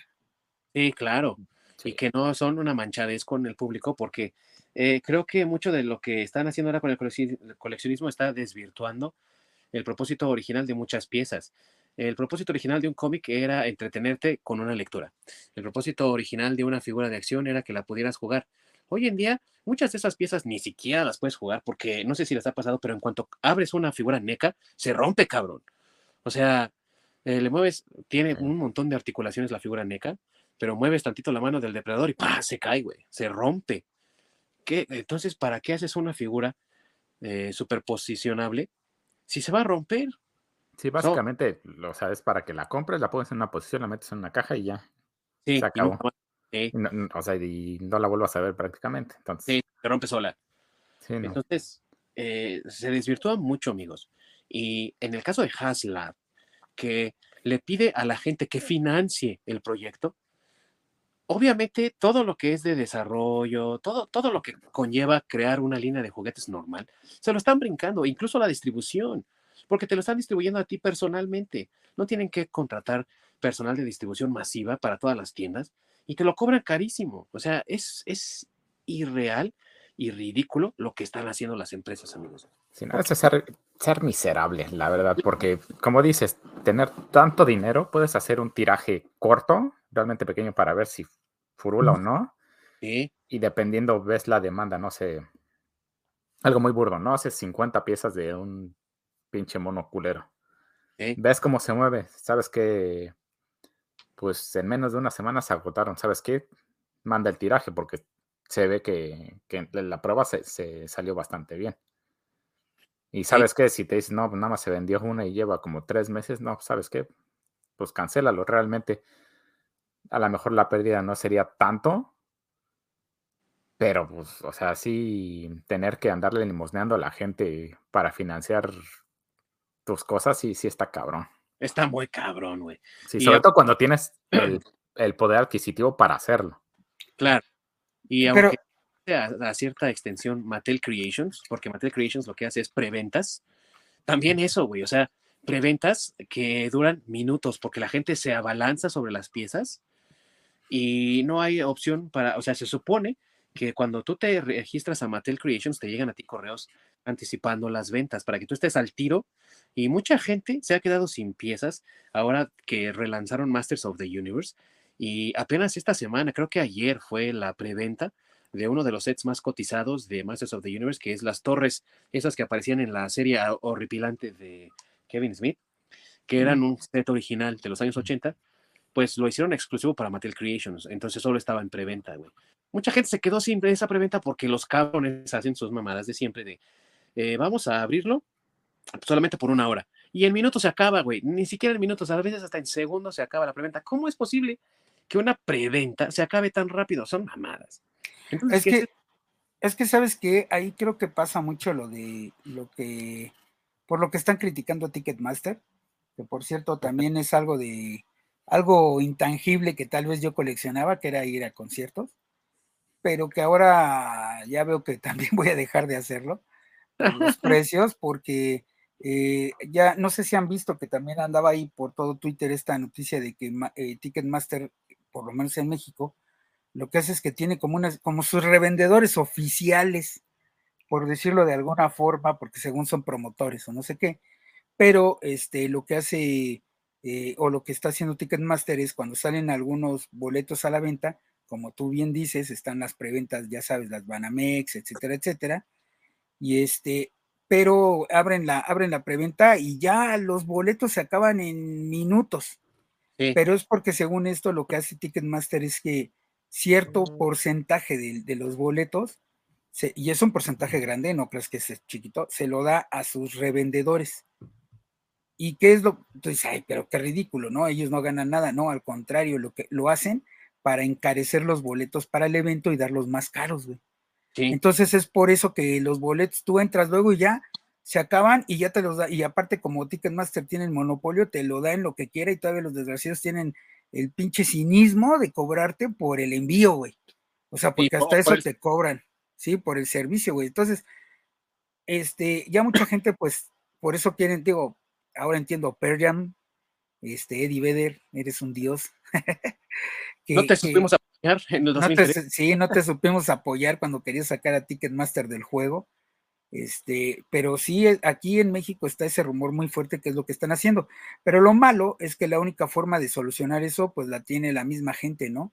La misma gente que paga esas preventas, la misma gente que paga a los revendedores, la misma gente que paga ese sobreprecio. Yo entiendo que, pues sí, hay muchas veces que tienen muchas ganas de ver a cierto artista o, o hay muchas veces que quieres una pieza mucho o cosas así, pero eh, esa es la otra parte del coleccionismo que, y la parte oscura que es la que estamos platicando, que pues al ver esa necesidad, las, las empresas en lugar de también ser, pues lucrar, porque es un negocio a fin de cuentas, pero pues no ser abusivos, ¿no? Creo que ese es el, problema, cuando, cuando ya se llega a esa parte del abuso. O sea, ahorita ya, por ejemplo, los boletos para los conciertos, pues, ¿qué te gusta? Lo más barato, así son dos mil pesos, ¿no? Y, 800 pesos, por ejemplo, hasta atrás, hasta arriba, 800 y es por persona, güey, o sea, imagínate ya cuánto tienes que endrogarte para irte a ver a, tu grupo favorito enfrente. Por ejemplo, ahora los de Blink creo que estaban en,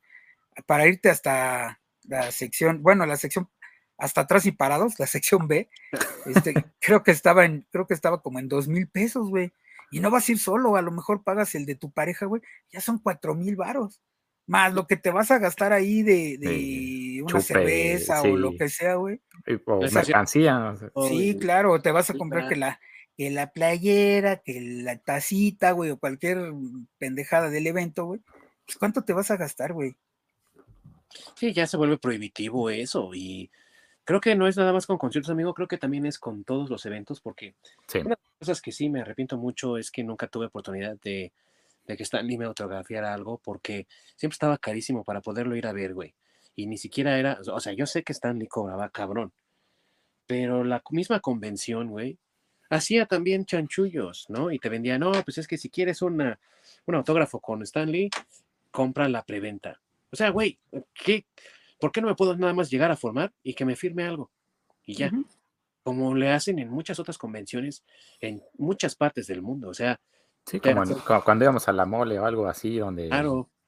cuando Greg Capullo este, me firmó el de Batman y así, donde pues sí, haces cola como dos horas, pero tienes chance, vas, que vaya y te lo firme y. y todo chido, exactamente. Pues es que es que es, es, de lo que hablamos, ¿no? Es el abuso de la misma compañía, porque aquí los organizadores te, hacen eso para que tú te veas obligado a comprar algo, por lo que en este caso, digamos, Stan Lee no está cobrando, güey. O sea, quieren recuperar, güey, lo que le pagaron a Stan Lee y que prácticamente ellos les salga gratis traer a Stan Lee. Pues no mamen. Sí. O sea, quieren, ganar sin invertir. Claro. te sangran todo lo que pueden. Sí. Y quien termina pagando entonces todos los platos rotos siempre es el coleccionista. Y amigos, el coleccionismo se trata de disfrutar, no se trata de sufrirlo. O sea, si ya coleccionar te genera un estrés de, ay, no puedo conseguir esta pieza, es que está muy cara, ¿sabes qué? Es momento de dejar el coleccionismo. Muchas veces yo dejé de coleccionar ciertas cosas, piezas, lo que sea, precisamente por eso, porque hoy es que está esto disponible, pero lo venden muy caro. ¿Sabes qué? Ya es momento de dejarlo. No puede ser posible que la gente que no tiene absolutamente ningún interés en eso cobre de manera tan estrepitosa. Y ya lo dijimos, amigos, lo hacen los especuleros y lo hace gente como Hasbro, lo hace gente como Wizards of the Coast, güey, que te cobra la vida por libros de, Dungeons and Dragons o por las preventas de Magic the Gathering, güey, es puto cartón. Así. Ah, están, están locos, güey. O sea, sí, sí, sí. Mira, yo, yo espero que esto le suceda lo que a los cómics en, a finales de los 90, si recuerdas, cuando entraron en una crisis más. Sí, una de tantas. Una de tantas, cuando también se dieron cuenta de que así empezó, ¿no? Que se dieron cuenta que la gente buscaba el cómic y buscaba la variante y demás, y entonces empezaron a sacar que la variante, que la metal, que la laminada, que la de 3D, que era el mismo, el mismo, la misma historia el mismo cómic, pero con un chingo de portadas variantes, güey. Y que la gente, pues, en, en decir, ah, no mames, no voy a comprar todas, güey, empezaron a dejar mejor de comprar cómics o dejar de comprar esas variantes, y a fin de cuentas se les fue la crisis y tuvieron que dejar de, hacer esa mamada para poder otra vez rescatar el, el, cómic. Y sí, ahora te sacan una o dos variantes, pero, pero no era como. Variantes.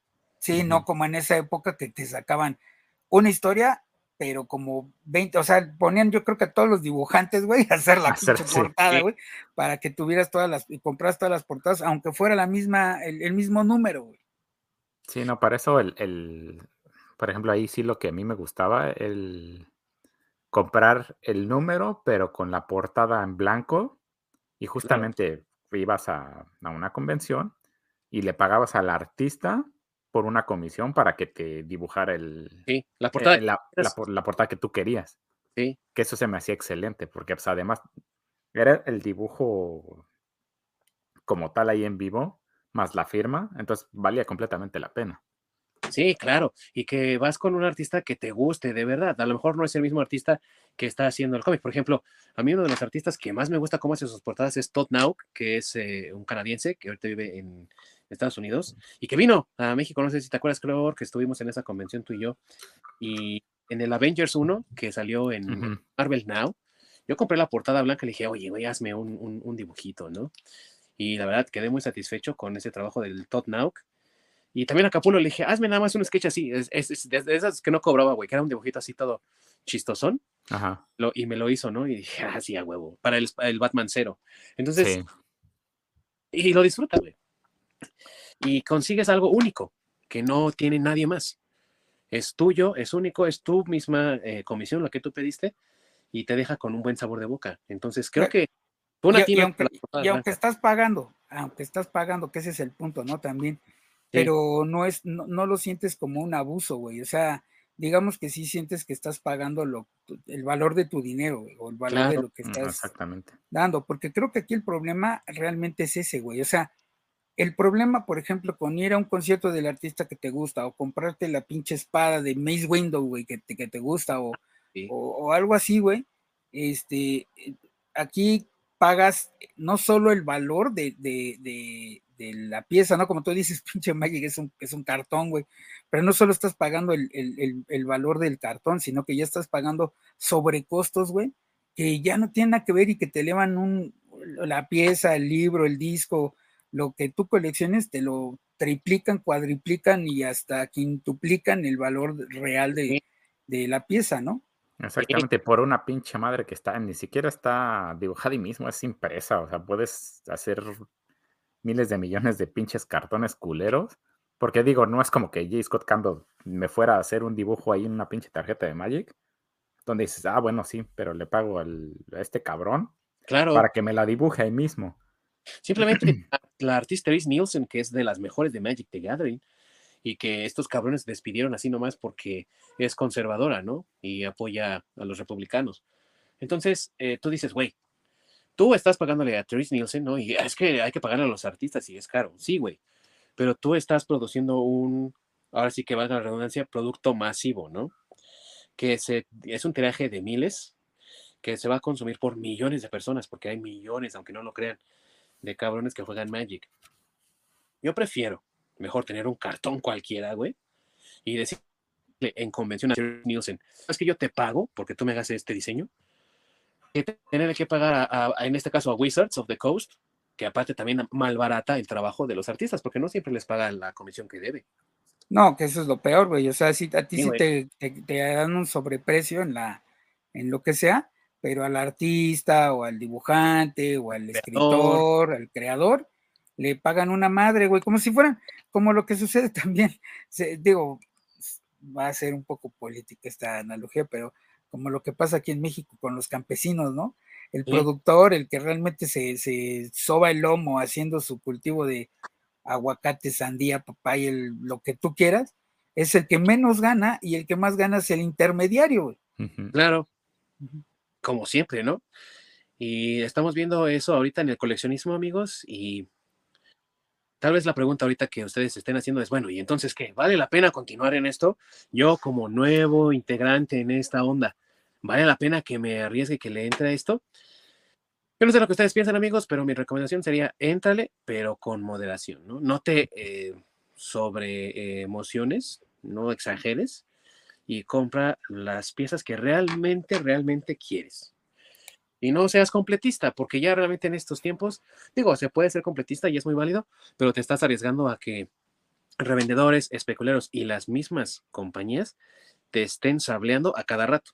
Y yo creo que a nadie le gusta que se lo estén sableando tiro por viaje, ¿verdad? Exactamente. No, y, ser paciente, ¿no? Porque, este, digo, yo ahora que ya colecciono poco, este, ya no me compro una pieza cada semana, una pieza diario, pues no, es imposible. Y muchas veces tienes que juntar durante mucho tiempo para poder conseguirte una pieza tal vez al año, güey, o tal vez cada dos años, ¿no? O sea, ya, o sea, ya hacer una colección ya, ya cuesta. y, en realidad, pues si vas a entrar al coleccionismo, que realmente lo hagas por, por, por el amor o el cariño o la nostalgia, no sé, por alguna otra razón, que no sea el querer lucrar con una pieza y comprarla para decir, ah, al rato la revendo y va a valer tres veces lo que me costó. Pues sí, a lo mejor sí, güey, pero tienes que esperar a que pasen muchos años y es algo que no vale la pena realmente. Esperar tantos años para sacarle juego. No es una inversión, el coleccionismo no es una inversión. El coleccionismo es para disfrutarse, amigos. Disfruta tus piezas, disfruta tus cómics, disfruta tus álbums, admíralos, eh, juega con ellos si quieres, güey, léelos y vuélvelos a leer. No importa. Pues a fin de cuentas, esa es su función primordial. Sí, claro. Y que los disfrutes es lo que las hace los tesoros que tú los estás convirtiendo. O sea, tienen valor porque tú los conviertes en esos tesoros. Las figuras vintage tienen ese valor por la nostalgia, por el valor que muchos le dieron, pero no el valor monetario, sino el valor aquí en el corazón, a esas piezas. Entonces, disfruten de sus piezas, compren lo que ustedes gusten y sí, como dice mi querido Masacre, sean pacientes. Ahorita mucha gente está desesperada con Mattel por la línea Origins y la línea Masters de Masters of the Universe, porque no hay piezas disponibles en ninguna parte y las que encuentras están en Juguetivici, que también es otra cosa, ¿no? Juguetivici Collectors, lo mismo que decía mi buen masacre, y a precios elevados, ¿no? Entonces, sean pacientes, amigos. Las piezas van a llegar. Y es mejor tener pocas piezas, pero pagadas a buen precio que puedas disfrutar, a tener toda una colección completa que después ya ni siquiera puedes disfrutar porque o te drogas y luego las tienes que vender para salir del atolladero y en fin, ¿no? Mejor disfrutar de lo que se tenga y no buscar siempre el completismo, porque luego el completismo se vuelve una obsesión y ninguna obsesión es buena, amigos. Sí, no. Y, comprar lo que puedas, o sea, lo que puedas. Lo que puedas, o sea, no tienes por qué dejar de comer o dejar de pagar la renta o, o no sé, otra, otras cosas que sí son una, sí, sí, la letra del coche o algo así por, por una necesidad este, que realmente esto es, como dijimos, es para disfrutar, no es para que estés tronándote los dedos y estés sufriendo ahí al final de la quincena para completarte, para pagar otra cosa porque te compraste el, el este, no sé, la pieza, el disco, el monito, lo que sea, que, que, tú querías, ni pelearte con tu pareja por lo mismo. Ah, es que también pasa. Sí. Eso en Facebook son verdad. básicamente, compra lo que a ti te haga feliz, lo que disfrutes, de lo que seas fan, sin enviciarte, porque yo creo que para empezar el enviciarte de que necesito tener todo completo, necesito tener todo, necesito tener esto, esto, realmente no lo necesitas, simplemente es para disfrutarlo y sí, justamente el, pues el entrarle a este pedo con moderación. Yo por eso, la verdad, sí estoy ahorrando porque sí me voy a comprar mi sable de Maze Window. que está, ya lo vi, está de lujo. Aquí sí, está súper chido, pero, carísimo, güey. Aquí me, va a salir en 250 dólares, porque quien lo hace es este... Ay, ¿cómo se llama? Eh, unos, este, como Unos herreros. raros. Son herreros como tal, que hacen, de donde compro mis espadas. Ok. Que estoy coleccionando. Justamente ellos hacen todo este tipo de cosas. También hacen props como de cosplayers y así. Ah, Por ejemplo, la, este, los blasters de Star Wars, ahí los tienen. Y sí, son estos este, herreros que lo hacen y ahorita acaban de, sacar a la venta justamente sables de Star Wars que prenden y todo. Híjole, y está poca madre. Y sí, los mangos, todo eso, son de... Ah, es este... Ah, ¿cómo se llama este metal que es súper ligero? Aluminio. Mm, no, no, no. Es este. Anuncio. Ah. ¿Del que le ponen a los coches? Sí, es este. Ah, este. Carbono. Ajá. Es este. ¿Cómo? Ah, de carbono. Carbono. ¿Es carbono como tal? Eh, pues se supone que sí, lo que usan, por ejemplo, para las bicicletas de pista de carreras o. Ajá. Es, es, como acero, pero es súper ligero. Ajá, esas. Eh, tiene un nombre en especial. Es como acero de carbono, una madre así. Sí, justamente de eso. Entonces, no es así como súper pesado, es bastante durable. están súper bien hechas las, las espadas. De lujo. bueno, fibra de carbono, ¿no? Fibra de carbono, exactamente. Las ventajas de ser canadiense, qué chido, güey. Sí, la ventaja de pues, tener herreros. Mandan, bueno, es que son raros, güey. Aquí creo que. Mandan a todos. Herreros nada más los que hacen este. El único problema es de que eh. creo que a México no mandan por los pedos de aduana. Por especuleros. Sí, no, ya ves que eh, pues en México son chaquillas, chaquillas. Entonces, como todo pasa por el ejército, por eso muchas cosas no las mandan a México. No, además pasar una espada, no creo que. Digo, una espada láser, pues a lo mejor, pero una espada no, pero son, que tienes, no, güey, no pasan. Son este espadas de, de utilería como tal. No tiene sí, filo, bueno, explícale eso al. Sí, explícale eso al pinche aduanero a ver si te entiende, si quiere entenderte más bien.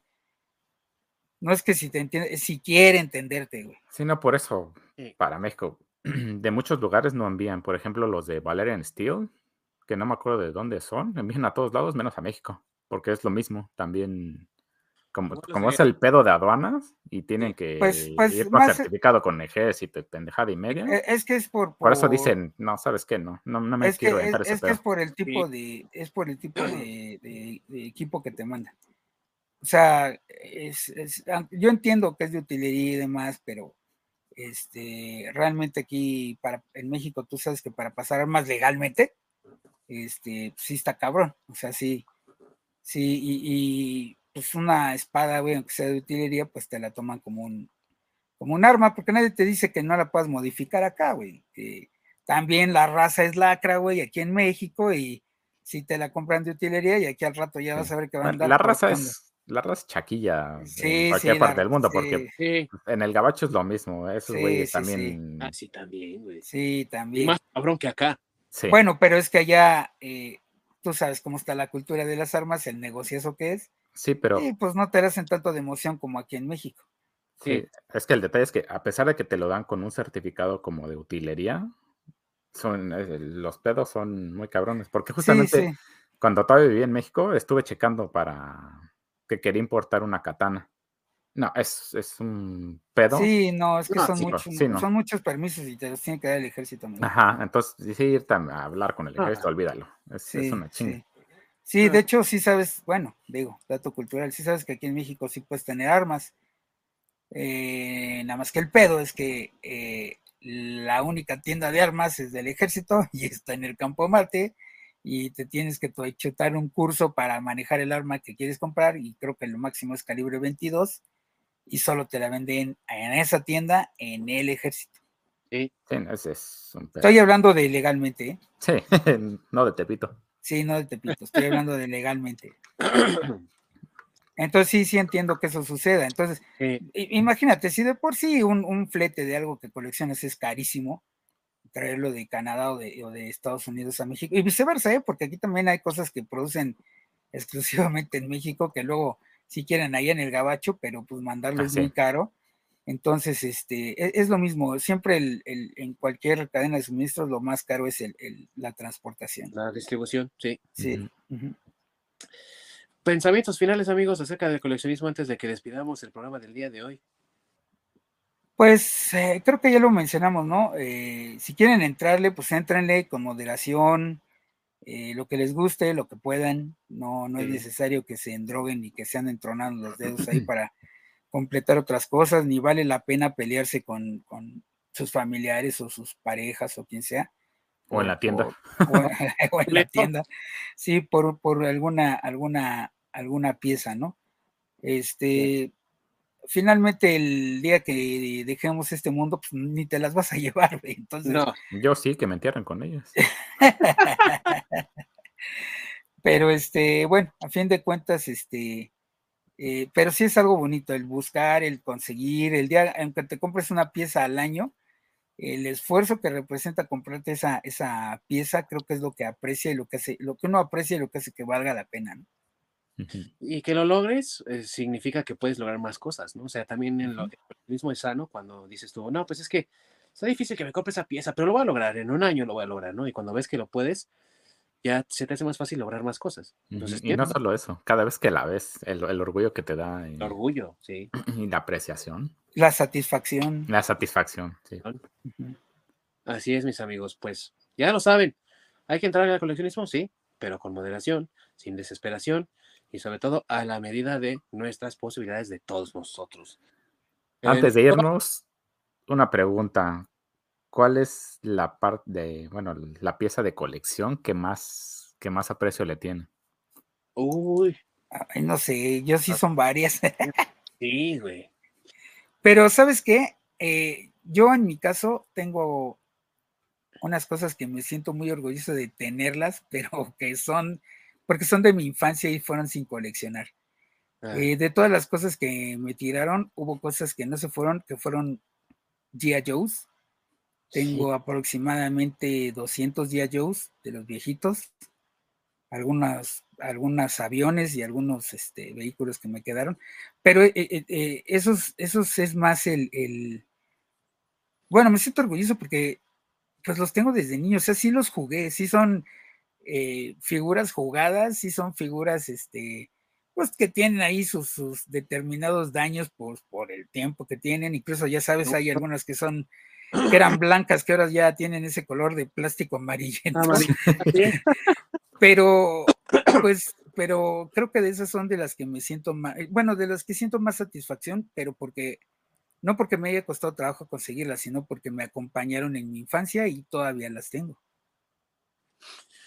Yo creo que yo le tengo mucho aprecio. A lo mejor no se alcanza a ver, amigos, pero aquí en esta, en esta fila de aquí, aquí tengo a la comunidad del anillo, güey. Y en esa época, cuando recién salieron las películas, sí tenía un poco de dificultades, la verdad. Dificultades económicas, ¿no? Y yo decía, es que yo quiero esas figuras de Toy Biz, me acuerdo perfectamente bien. Están súper articuladas y demás. No, va a estar muy cabrón, ¿no? Va a estar muy cabrón. Comencé con esta pieza, que yo creo que también le tengo mucho cariño, esta de aquí que estoy señalando, este Gandalf, el, blanco, que me regaló mi mamá en, un, en una Navidad. Y pues obviamente, como mi mamá ya no está, pues, es una pieza importante. Mm. Y dije, güey, sí puedo, tengo que conseguirlo.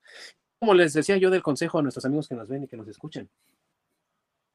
Dije, en un año le tengo que comprar al Memo. Saludos, Memo, patrocínanos. Todas las figuras que, porque él vendía la comunidad del anillo entera, güey y le llegó de suerte la caja, güey, que era del de, el Special Pack, que creo que era una exclusiva de Walmart allá en Estados Unidos. Pues él la consiguió y a buen precio. Y dije, vámonos, güey, sí, la compro. Y tengo a toda la comunidad del anillo entera, güey. Pero creo que es por eso que me gusta, por lo que decía Masacre, del orgullo que te da, el saber que puedes lograr algo, ¿no? Igual a lo mejor con, ya no se ven porque están más arriba, mis figuras de Masters of the Universe también porque pues sí era algo que yo decía, no, güey, nunca las voy a volver a conseguir y las he conseguido poco a poco. No, güey, sí, la neta también, también me late mucho. Entonces, creo que cada pieza tiene una parte especial, pero yo diría que sería eso, güey, la comunidad del anillo, por esa razón específica. ¡Vas tú, Borg!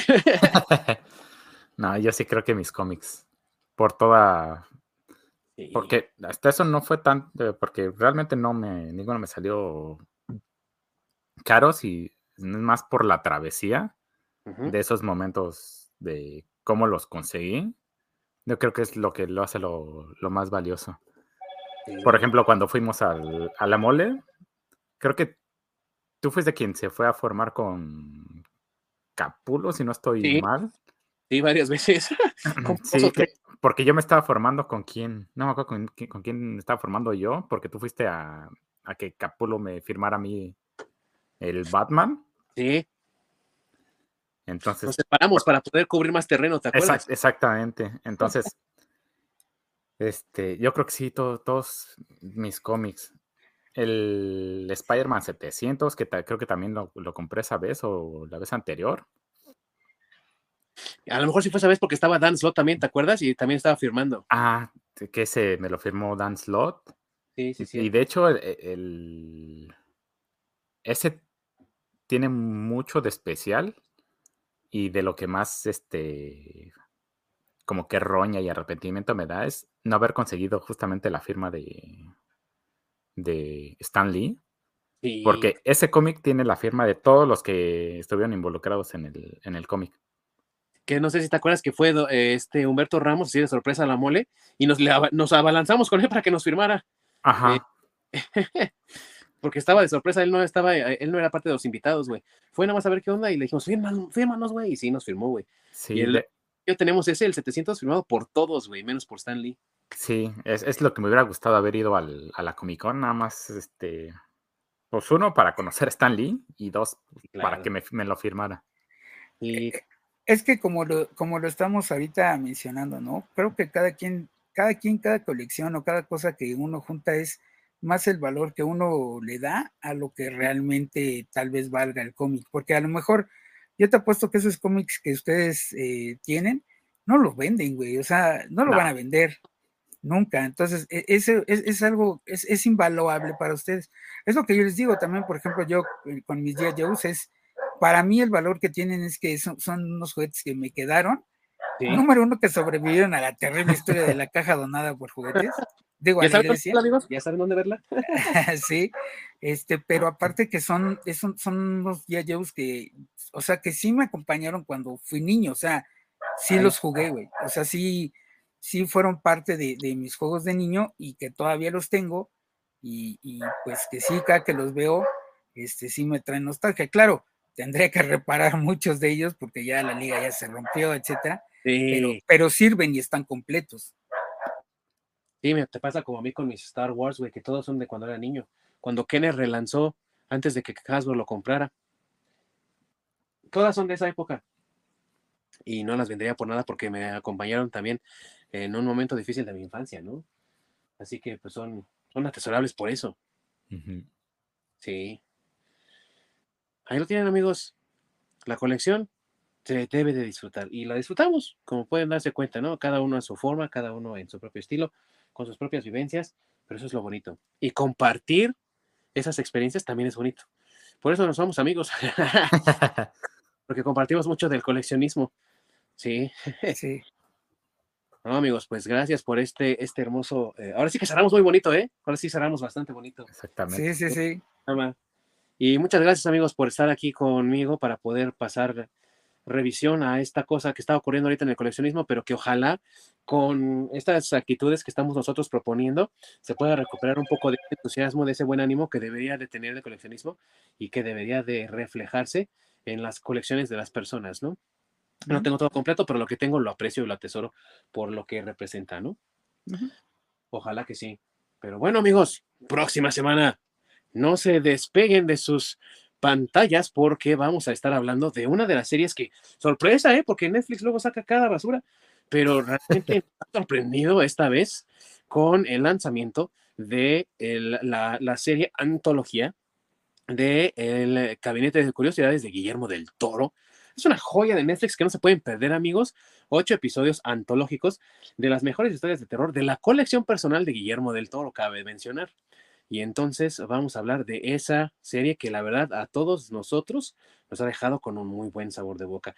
Quizá tenga sus detallitos, hay algunas que no nos gustaron tanto como otras, pero la verdad está muy buena la serie y vamos a desmenuzarla, vamos a analizarla, vamos a hablar de los, de los ocho episodios que conforman esta primera temporada cruzando los dedos para que haya una segunda, ¿no? Y aquí vamos a estar hablando de la maravilla que es el genio de Guillermo del Toro. Así que no se lo pierdan porque va a estar de rechupete, que no, mis amigos. Exactamente. Así es. Arriba el paisano. Así es, como DVD. El paisano que dicen que huele a hotcakes calientitos, dicen las nuevas generaciones. Estas generaciones que no saben nada de novela.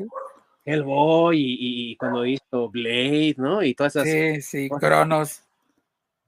Cronos, que nos dejaron a nosotros así como que, wow, güey. Sí. El, bueno, pero vamos a hablar del fauno. El evento del fauno. Así que vamos a hablar de esa serie. Sí, una, una, un apodo muy bueno que tenía una maestra que es una película de Guillermo el Toro que era El Espinazo del Diablo. El Espinazo del Diablo, sí es cierto. Así era el apodo que tenía una, una maestra que tuve, le decían El Espinazo del Diablo. Así ha de haber sido, güey. Sí, sí, sí, sí. Saludos al Espinazo del Diablo, entonces. Sí, saludos. Gracias amigos por haberme acompañado. Muchas gracias a todos los que nos vieron y los que nos escucharon. Recuerden vernos la próxima semana y también recuerden que nos pueden encontrar en las plataformas de streaming de podcast que son como Spotify, la de Apple, la de Google. Nos pueden encontrar también en eh, la repetición en YouTube. Nos pueden encontrar en redes sociales, en Facebook y Twitter como desde el Nirvana Podcast.